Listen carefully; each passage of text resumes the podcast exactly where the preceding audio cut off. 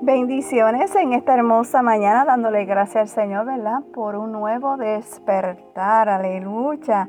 Así que estamos comenzando el día con un café con mi amado Dios. El tema de hoy es Jehová eres mi escudo. Aleluya. Si vamos al Salmo 3, versículo 3, la palabra de Jehová nos dice, mas tú Jehová eres escudo alrededor de mí mi gloria y el que levanta mi cabeza. Quiero decirte que los creyentes que viven según la voluntad de Dios enfrentarán aflicción y oposición. Sin embargo, ellos pueden invocar a Dios con la confianza de que Él acudirá a favor de ellos según su divino propósito.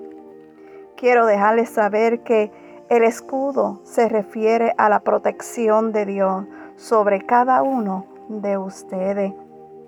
Sabes, la persona que se refugia en su presencia descansa ya que tiene el cuidado y la protección de Dios y nos da poder y confianza para superar los problemas de la vida.